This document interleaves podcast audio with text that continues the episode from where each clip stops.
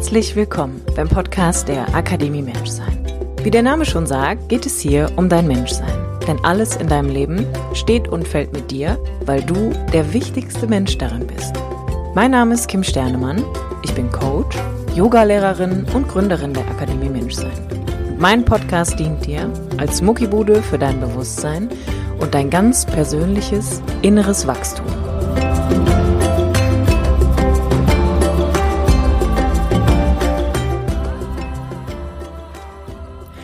Hallo du wunderbarer Mensch und herzlich willkommen zu deinem Podcast für Beziehungs- und Gefühlsangelegenheiten mit mir, Kim Sternemann. Ich bin seit, wow, jetzt zehn Jahren selbstständig und Coach und ich mag dich super gerne dabei unterstützen, wenn du ein Beziehungsanliegen hast oder aber wenn du manchmal vielleicht schon hier und da mit deiner Innenwelt, mit deinen Gefühlen an deine Grenzen gekommen bist. Und die heutige Podcast-Folge widme ich dem Thema deine Mama-Beziehung, deine Mutterwunde sozusagen.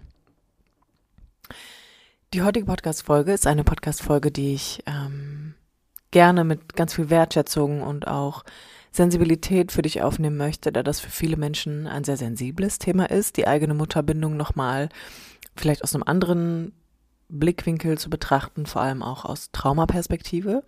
Und ich mag dich einfach einladen, vielleicht beim Zuhören die Folge noch ein zweites Mal zu hören und einfach diese Folge als eine Einladung zu sehen, dich selber ein bisschen näher kennenzulernen. Denn immer dann, wenn wir unsere Eltern erforschen, geht es tatsächlich nie um Verurteilung oder Schuldzuweisungen, sondern es geht einfach darum, so ein bisschen so einen Realitätscheck auch zu machen.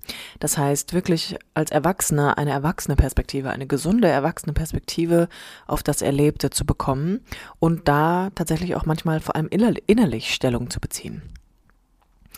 Darüber hinaus mag ich dich aber auch nochmal daran erinnern, dass ab April die Tore wieder geöffnet sind, beziehungsweise die neue Runde von meinem Coaching-Programm beziehungsweise startet. Das ist meine 1 zu 1 Begleitung für dich in deinen Beziehungs- und Gefühlsangelegenheiten. Und du findest alle Infos natürlich dazu in den Show Notes. Jetzt aber erstmal viel Freude mit der Mutterwunde. Das ist ja irgendwie erstmal ein großes Wort, Mutterwunde. Ist für viele ja schon so ein bisschen beängstigend am Anfang. Aber ich mag dem auch die Wertschätzung geben, die diese Thematik wirklich braucht. Denn wenn wir uns mal angucken, wie ein Mensch in dieses Leben startet, dann ist das tatsächlich durch die Mama. Das bedeutet, dein erstes Zuhause in dieser Welt war deine Mama. Du hast neun Monate lang mehr oder weniger in ihr verbracht und bist da in ein Milieu hineingekommen, was du dir nicht aussuchen konntest. Das heißt, da beginnt deine Reise, da beginnt dein Start ins Leben und mit dem Tag deiner Geburt ist eigentlich schon ziemlich viel an Blueprint letztendlich gelaufen. Das heißt, du hast schon ganz, ganz viel in deiner Mama erlebt, dein Nervensystem ist schon ganz, ganz stark geprägt worden, alleine dadurch, dass deine Mama ist, wie sie ist, und du hast einfach schon viel, viel gefühlt, könnte man sagen, was du natürlich aber zu diesem Stadium gar nicht in einen Kontext setzen kannst. Das heißt, du weißt gar nicht, was dir da wirklich passiert ist. Du weißt nur, dass es da eine Art Vorabdruck jetzt schon gegeben hat. Und ich mag auch mal diese ganze Thematik um deine Mama tatsächlich auch unter diesem Aspekt für dich beleuchten. Das heißt, dieses erste Zuhause, in das du hineingekommen bist, prägt nicht nur dein weiteres Erleben, was deine emotionale Welt beanlagt, sondern vor allem auch, es prägt dein Beziehungserleben ungemein. Denn genau da, in diesen neun Monaten, werden quasi die Grundbausteine gelegt dafür, wie der Erstkontakt beispielsweise zu dir stattgefunden hat. Was du in den neun Monaten erlebt hast als normal, als Zustände, durch die deine Mama gegangen ist. Und ich mag mal gerne da ansetzen, dass du hier mal eine reflektorische Frage von mir mit an die Hand bekommst, und zwar, was bedeutet für dich eigentlich Mutterliebe? Wenn du da mal so einen Moment innehältst, wenn du mal guckst, was bedeutet das eigentlich für dich? Und das, was ich immer wieder in meinen Coachings erlebe, ist, dass Mutterliebe für sehr viele Menschen bedeutet, dass es sehr unterschiedlich erlebt wurde. Natürlich, wir haben wahrscheinlich nicht die gleiche Mama und viele Frauen da draußen haben gerade diese Schwangerschaft und auch den Erstkontakt mit ihrem Kind und auch den weiteren Verlauf des möglichen Familienlebens ganz, ganz unterschiedlich erlebt. Das heißt, ich mag dich hier wirklich mal einladen zu gucken, wie hast du das erlebt? Also wie hast du diesen Erstkontakt mit deiner Mama erlebt? Und vielleicht kannst du dich auch daran erinnern, wie die Schwangerschaft für deine Mama war. Denn da beginnt, wie schon erwähnt, natürlich auch dein Start ins Leben. Und in diesen ersten neun Monaten, vor allem in diesem Erstkontakt, wenn die Mama das erste Mal bemerkt, sie ist schwanger, und auch da ist es sehr verschieden. Manche Frauen haben geplante Schwangerschaften, das ist ein Wunsch endlich ein Kind zu bekommen.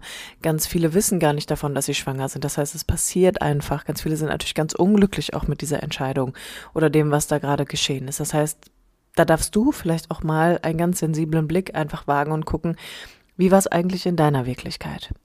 Und der Aspekt dieser ersten wichtigen Zeit ist tatsächlich immer geprägt von der Frage, durfte ich hier landen? Also wie bin ich, wie bin ich willkommen geheißen, als man das erste Mal von mir wusste? Durfte ich hier ganz sein, durfte ich ganz ankommen und hat Mama sich quasi für mich geöffnet, auch in dem Moment, als sie, als klar war, so jetzt, jetzt bin ich halt irgendwie da. Und der Aspekt ist ein wichtiger, denn das ist der Erstkontakt mit deiner Mama und das ist der Erstkontakt mit von ihr zu deiner Existenz. Also es ist auf einmal klar, dass es gibt dich. Und das ist ein, ein wichtiger Start. In dieser, in dieser Mama-Bindung ist dann natürlich einfach irgendwann auch ganz, ganz prägend, dass der Moment meiner Geburt natürlich sehr, sehr viel verändert. Das heißt, in dem Moment, wo du auf die Welt gekommen bist, verändert sich komplett das Leben deiner Eltern. Und auch da haben wir wieder ganz viele Momente, wo wir gucken können, wie war das eigentlich für meine Mama? War sie alleinerziehend? Hatte sie einen Mann, mit dem sie sich sicher gefühlt hat? Gab es da vielleicht schon andere Kinder? Das heißt, die Überforderung war vielleicht schon groß oder es gab eine neue Situation und es gab vielleicht schon ein Kleinkind. Und jetzt kommt ein Neugeborenes hinzu. Da spielen viele Faktoren eine Rolle. Und ganz oft ist es so, dass Menschen mir erzählen, dass ihre Wahrnehmung der Mutterliebe immer ganz, ganz viel mit dem Tun zu tun hat. Das heißt, häufig erzählen mir Klienten und Klientinnen, dass ihre Mama sich, die hat alles gemacht. Die hat sich ganz aufopferungsvoll um sie gekümmert. Und das ist so interessant, wenn man das mal in der Tiefe wirklich versucht, auseinanderzunehmen und zu greifen, dass es da auf jeden Fall ja auch eine Verwirrung drin gibt, dass irgendwie Liebe mit Tun zu tun hat. Also dass Liebe damit zu tun hat, dass ich etwas für dich mache. Und um ehrlich zu sein, ist das natürlich am Anfang für Kinder gar nicht so wichtig, sondern, also sagen wir, diese aufopferungsvollen Eltern, die am Anfang ihre eigenen Bedürfnisse vielleicht auch komplett unterdrücken, sind gar nicht die, die wir zwangsläufig brauchen, sondern es ist, es geht wirklich eher darum, dass meine Mutter, vor allem meine Mutter am Anfang und definitiv auch mein Vater, weil den höre ich ja auch schon, also ich erkenne seine Stimme wieder, wenn ich auf die Welt komme, das definitiv, wenn er teilgenommen hat an dieser Schwangerschaft, ist es tatsächlich so, dass es wirklich eher darum geht, wenn ich hier dann ankomme und geboren werde, dass es eine Bereitschaft und eine Kapazität in meiner Mutter gibt, mich kennenlernen zu wollen. Und es bedeutet vor allem, mich in dem kennenlernen zu wollen, was ich nach außen trage. Und als Kind kann ich das natürlich nur über Gefühle. Ich kann das nur über maximale Bedürfnisäußerungen, das heißt über Weinen, über Geräusche, über, über quengelig sein. Also ich versuche als Kind, mich meinen Eltern so gut ich kann in meinen Bedürfnissen zu zeigen über Gefühle. Und am Anfang kommt es wirklich einfach nur darauf an, dass die Mama einfach maximale Dienstleisterin ist für das, was das Kind bedarf. So könnte man es auch formulieren. Und der Vater hat nicht nur die Rolle quasi der Mutter, einen sicheren Hafen zu bieten, damit sie in der Lage ist, in in weitreichendem Ausmaße sich halt um die Bedürfnisse des Kindes zu kümmern, sondern auch er soll natürlich proaktiv in dieser Bindung einfach teilhaben, damit das Kind möglichst viele sichere Bindungserfahrungen am Anfang macht. Und was diese Mutterbindung, also was diese Mutterwunde entstehen lässt, ist tatsächlich immer eine Mutter, die ein dysreguliertes Nervensystem hat, was wiederum Auswirkungen auf mein Nervensystem hat. Das bedeutet, es fängt tatsächlich schon in der Schwangerschaft an, wenn ich eine Mutter habe, die permanent Stress erlebt, die permanent in Angst ist, die ständig in Sorge und Überforderung lebt, dann wird natürlich diese Überforderung, dieser Stress, der emotional, weil ich an das Hormonsystem meiner Mutter angebunden bin und alles fühle, was sie auch fühlt, auch auf mich übertragen. Und das ist quasi mein Normalzustand, könnte man sagen. Das ist das, was ich in den ersten Monaten meines Seins erlebt habe als Normalzustand. Und jetzt hört diese Überforderung mit dem Tag der Geburt ja nicht auf. Das heißt, es geht weiter. Wenn also meine Mutter ein dysreguliertes Nervensystem hat, und das ist häufig tatsächlich Überforderung, also eine hohe Form der Übererregung, das heißt, die Mutter erlebt viel Stress, ähm, Müdigkeit, Schlafentzug. Wenn sie stillt, ist das natürlich auch eine körperliche Komponente, die da einfach noch hinzukommt, die manchmal ja auch Schwierigkeiten einfach mit sich bringen kann. Und das wirkt sich komplett auf das Kind einfach aus und vor allem auf das Nervensystem des Kindes, denn Trauma wird immer im Nervensystem geprägt. Und das Kind bemerkt quasi durch den Zustand seiner Mama sehr früh, dass ich hier nicht da sein darf. Also ich darf so, wie ich bin, darf ich hier nicht sein, beziehungsweise ich werde nicht gehört, ich werde in meinen Bedürfnissen einfach nicht wahrgenommen, nicht gesehen. Und das Spannende ist, dass da natürlich, dadurch, dass Kinder so transparent sind und so ganz sensibel und feinfühlig am Anfang, das Kind einfach schon ein, wie ein Empfinden dafür entwickelt, dass es einfach hier kein sicheres Milieu ist. Und was es auch lernt, ist natürlich relativ schnell, okay, ist hier Kontakt da? Also ist meine Mutter in der Lage, mit mir wirklich in Kontakt zu treten?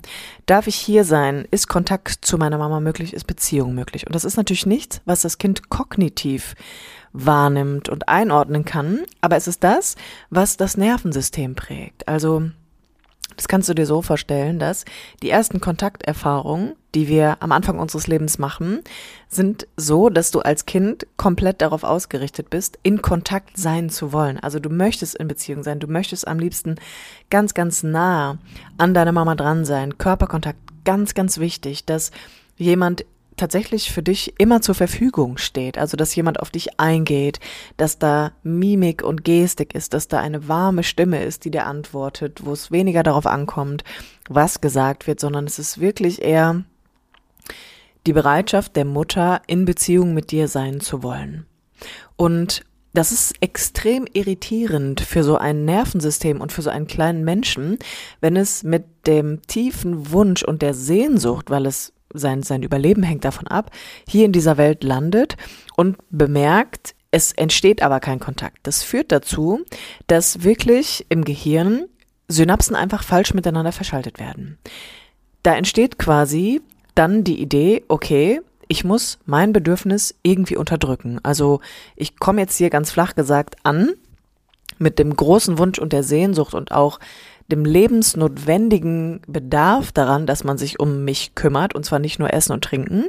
Und ich erlebe aber, dass das nicht stattfinden darf, dass das nicht stattfinden kann. Warum auch immer. Ne? Ich kann es nicht einordnen, weil ich bin ein Kind, ich bin ein Baby, so gesehen, und ich habe keinen Kontext.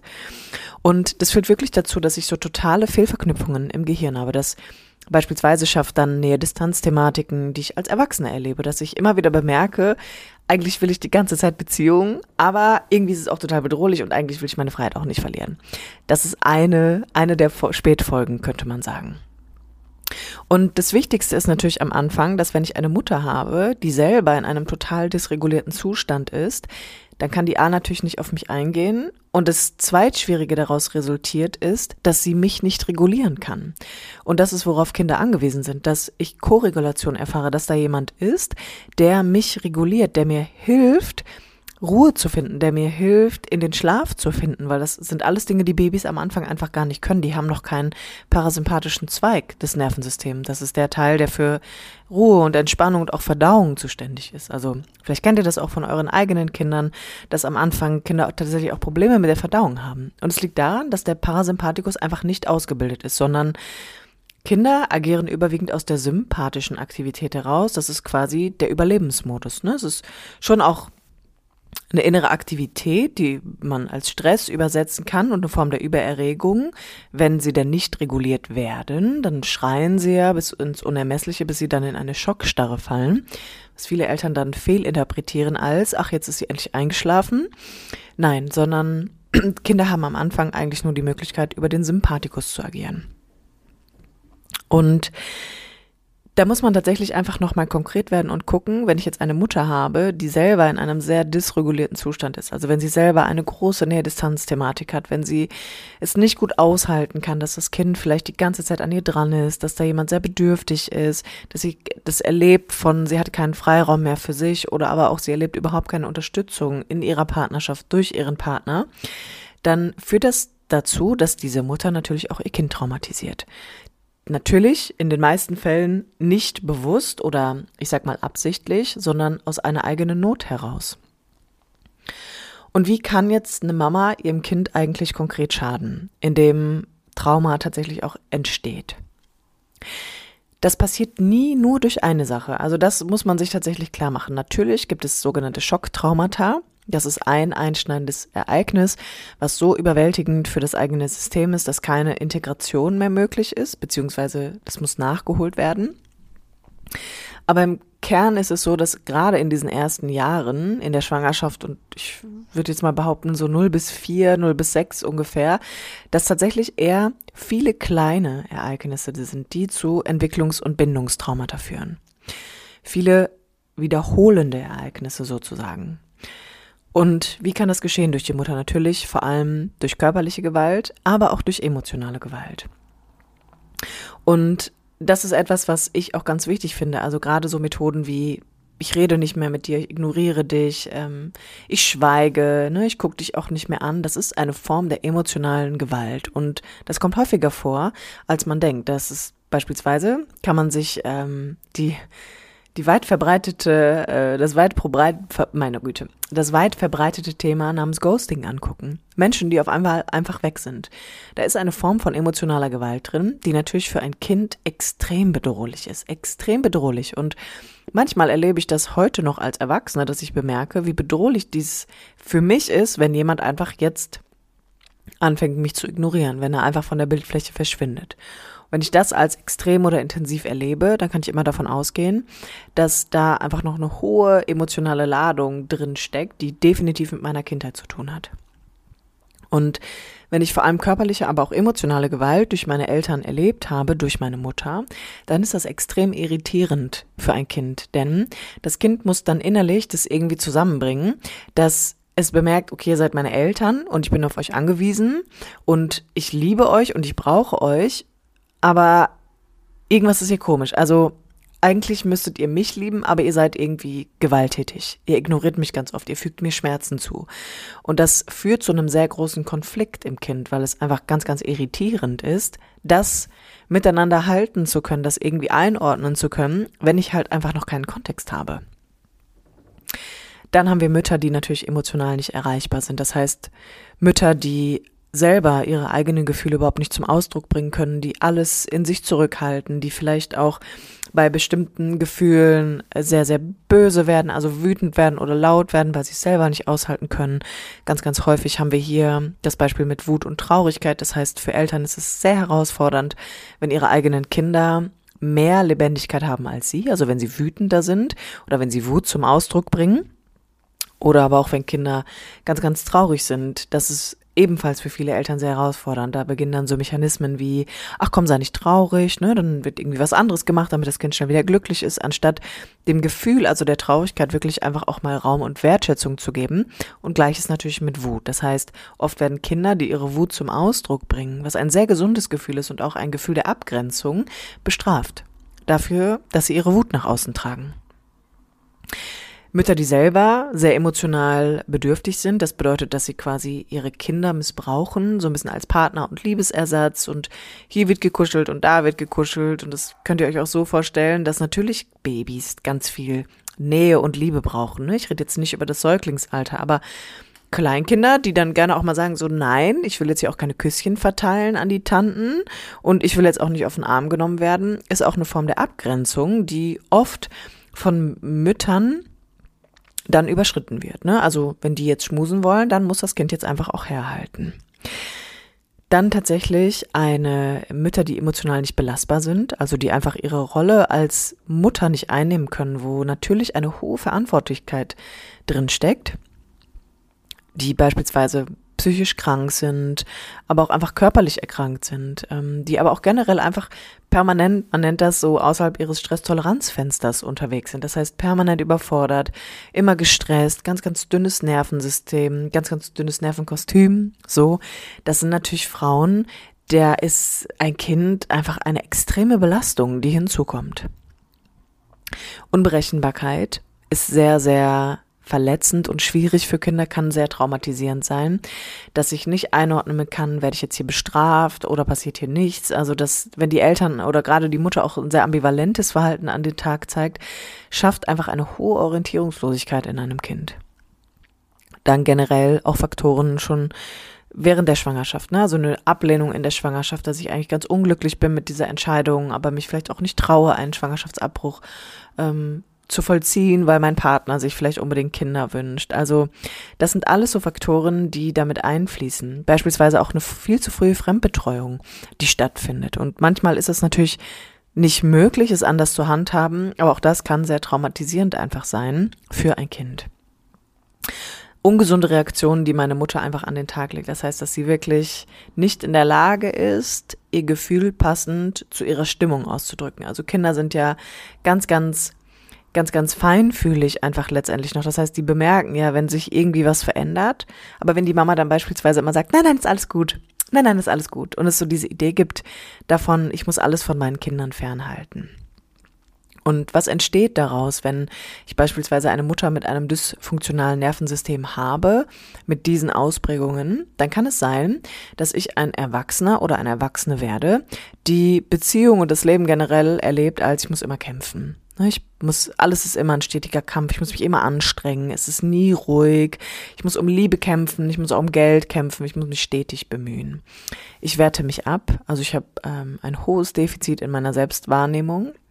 Ein unaufhörliches Verlangen nach Liebe kann daraus entstehen. Also so eine permanente Sehnsucht, die immer sagt, es ist nie genug. Es ist nie genug. Es ist einfach nie genug hohe Ansprüche an den Partner, aber auch an sich selbst. Also die Idee, wenn ich denn dann endlich den oder diejenige gefunden habe, die meine Bedürfnisse stillt, dann.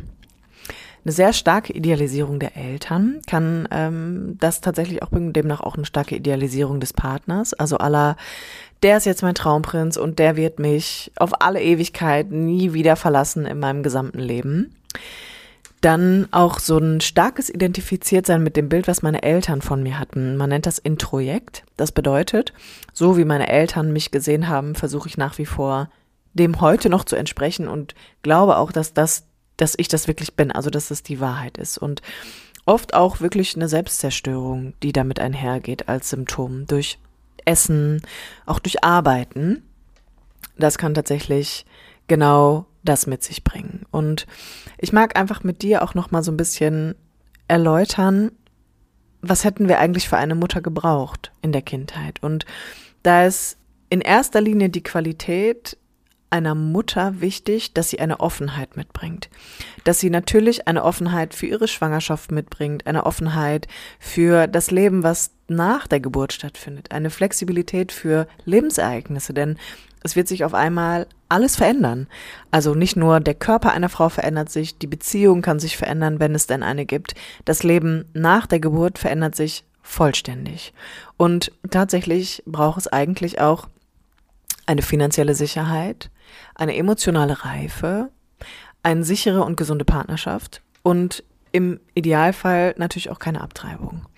Aber all das sind natürlich Dinge, die in der Regel so einfach nicht stattfinden können. Warum? Weil ich würde behaupten, an vielen Stellen einfach ganz oft noch so das Wissen tatsächlich auch darum fehlt, wer bin ich eigentlich, warum bin ich, wie ich bin, was ist mir in meinem Leben passiert und auch oft finde ich auch nochmal vielleicht der Fokus dahingehend, dass Mama sein einfach eine extrem herausfordernde Rolle mit sich bringt. Also, dass da einfach super viele Dinge dranhängen, die wir uns natürlich auch im Vorfeld nicht vorstellen können. Und deshalb ist es so wichtig, dass gerade, dass gerade die Frauen, die eine Schwangerschaft für sich in Erwägung ziehen, meiner Meinung nach, sich wirklich mit der Thematik auch befassen, was es bedeutet, sich selbst regulieren zu können. Was es bedeutet, mal zu erforschen, was dysreguliert mich, was überfordert mich, was treibt mich an den Rand meiner, des Wahnsinns, was fordert meine Grenzen so stark, damit ich vor allem während der Schwangerschaft und aber auch nach der Geburt in der Lage bin, mir auch selber zu helfen. Weil das ist ja was ganz häufig, vor allem wenn wir über die Mütter reden, verloren geht. Dass ich irgendwann nicht mehr das Gefühl von Selbstwirksamkeit habe, weil es einfach so viele verschiedene Baustellen sind, die aufgehen. Und die Leidtragenden sind natürlich nicht nur die Kinder, sondern auch die Mütter. Und weil das so wichtig ist, weil diese Mutterthematik einfach so unfassbar wichtig ist, ist es mir auch nochmal wichtig für dich, dass du dir vor allem erlaubst, einfach mal zu gucken, wie habe ich eigentlich meine Mutter als Mutter erlebt? Und was hat mir gefehlt, was war mir vielleicht zu viel, was hätte ich gebraucht, bin ich wahrgenommen worden in meinen Bedürfnissen, in meinen Wünschen, die ich hatte als Kind? Und dass es nicht immer nur darum geht, in deiner Position natürlich auch zu gucken, so ich will nicht schlecht über meine Eltern reden, weil möglicherweise idealisierst du die auch immer noch oder ne, ich will auch keine Schuldzuweise machen, darum geht's nicht. Aber Fakt ist, als Kind warst du definitiv Opfer. Und ich muss, diese Einordnung muss stattfinden heute, damit du dich verstehen kannst, damit du verstehst, warum du in bestimmten Lebensbereichen, nicht nur in deiner Partnerschaft, vielleicht bestimmte Strategien an den Tag legst, die auch dysfunktional sind. Beispielsweise die Idee davon, wenn ich endlich ganz viel Geld habe, dann bin ich glücklich. Wenn ich endlich, äh, wenn ich noch mehr arbeite und endlich befördert werde oder die und die Stelle auf der Arbeit bekomme, dann ist endlich alles gut. Wenn ich endlich mit meiner Selbstständigkeit erfolgreich bin, dann. Wenn ich endlich den Partner gefunden habe, dann. Wenn ich endlich dieses und jenes gemacht habe, dann. Das sind alles Projektionen, die wir haben, wenn wir im Kern viele dysfunktionale Erlebnisse hatten im Kontakt mit unserer Mutter, die wir heute aber als Erwachsener immer noch nicht korrekt einordnen können. Wenn wir da heute einfach immer noch keinen Bezug zu schaffen können, weil irgendwas in unserem System das verhindert. Und deshalb mag ich dich wirklich einladen, einfach mal zu gucken, wie war das für dich als Kind? Und du kannst auch heute auf die Bindung zu deinen Eltern gucken. Also hast du das Gefühl, wenn du nicht zurückgucken möchtest, dass deine Eltern heute sehen, was du brauchst, dass deine Eltern dich heute wahrnehmen als der Mensch, der du wirklich bist. Und wenn deine Antwort Nein an der Stelle ist, dann lade ich dich erst recht ein, einen Blick zurückzuwerfen, weil es einfach unfassbar interessant auch sein kann, das mal zu tun. In diesem Sinne, ich hoffe, Du konntest für dich heute hier was mitnehmen, hast vielleicht schon den ein oder anderen Gedanken an vergangene Ereignisse während des Lauschens gehabt und ich freue mich wie immer, wenn du mir ein Feedback dalässt, wenn du mir auf Instagram folgst oder aber auch, wenn ich dich in der nächsten Runde beziehungsweise sehe, für den Fall, dass du dir wirklich Unterstützung bei deiner aktuellen Thematik wünscht. Bis zum nächsten Mal und alles, alles Liebe, deine Kim.